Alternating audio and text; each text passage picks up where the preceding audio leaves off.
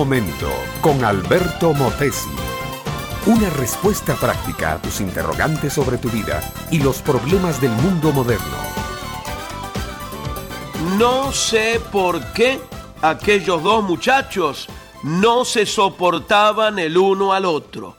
Eran muy jóvenes, apenas andaban uno en los 16 y el otro en los 17 años. Si jugaban al fútbol, se golpeaban el uno al otro. Si estaban en una fiesta, trataban de que alguno quedara en ridículo con las señoritas y los invitados. Si pasaban el uno al lado del otro, se insultaban o se burlaban mutuamente.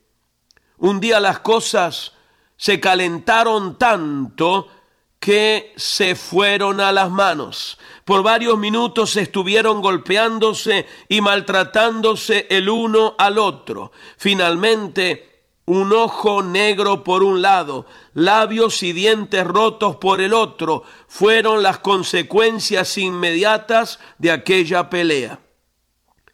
Pero un día, bendito día, Carlos y Marcos como se llamaban respectivamente, se volvieron a encontrar.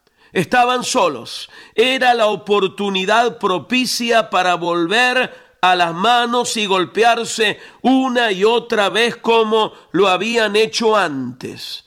Sin embargo, parece que algo así como una oleada de respeto mutuo se metió en medio de ellos comenzaron a dialogar y llegaron a la conclusión de que no había una sola razón válida para haber sido enemigos y haberse tratado tan mal el uno al otro. Allí mismo se dieron las manos, se perdonaron y como señal de su nueva amistad fueron a comer juntos.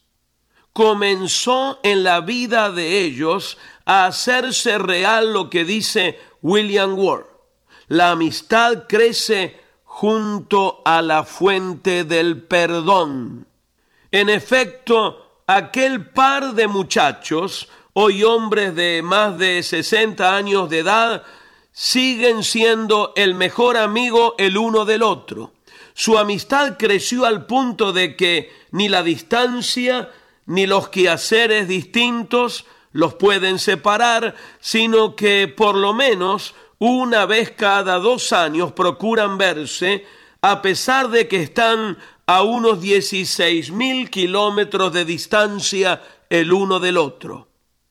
Mi amiga, mi amigo, entre el cielo y la tierra debe haber una distancia mucho mayor que 16 mil kilómetros. Sin embargo, yo conozco a alguien que es mi amigo y desea también ser tu amigo. Él te ofrece un perdón absoluto por todos tus pecados y te ofrece la mano de amigo para guiarte en una nueva vida de poder, santidad, pureza, perdón, seguridad y favor total.